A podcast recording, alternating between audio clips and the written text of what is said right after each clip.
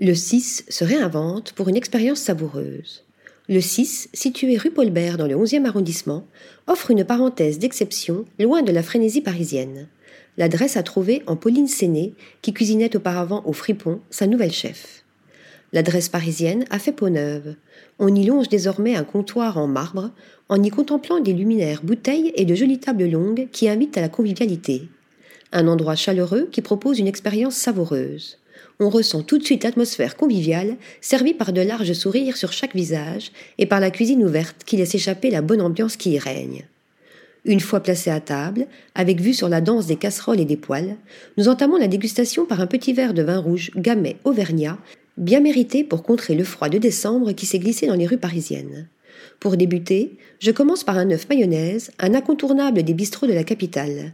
Une mise en bouche qui fait jaillir les saveurs et qui donne le ton de la soirée. Pour continuer l'expérience, mon choix se porte sur une volaille accompagnée de ses carottes poêlées et crème de maïs aux arômes révélés par une sauce vierge délicatement disposée. Une décision que je ne regretterai pas, tant pour la présentation soignée et colorée que pour le goût exquis développé par une association parfaite des saveurs et des produits.